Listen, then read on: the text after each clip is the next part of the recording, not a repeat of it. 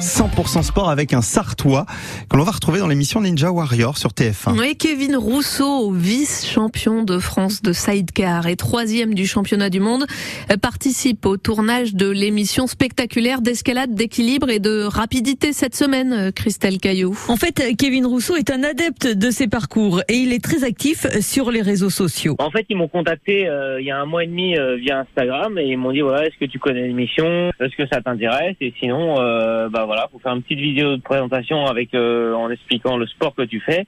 Et puis voilà, donc euh, bah, j'a- j'adore les défis, j'adore le sport, donc euh, j'ai dit allez, euh, pourquoi pas on s'en lance. Kevin Rousseau a passé les qualifications avec succès le mois dernier.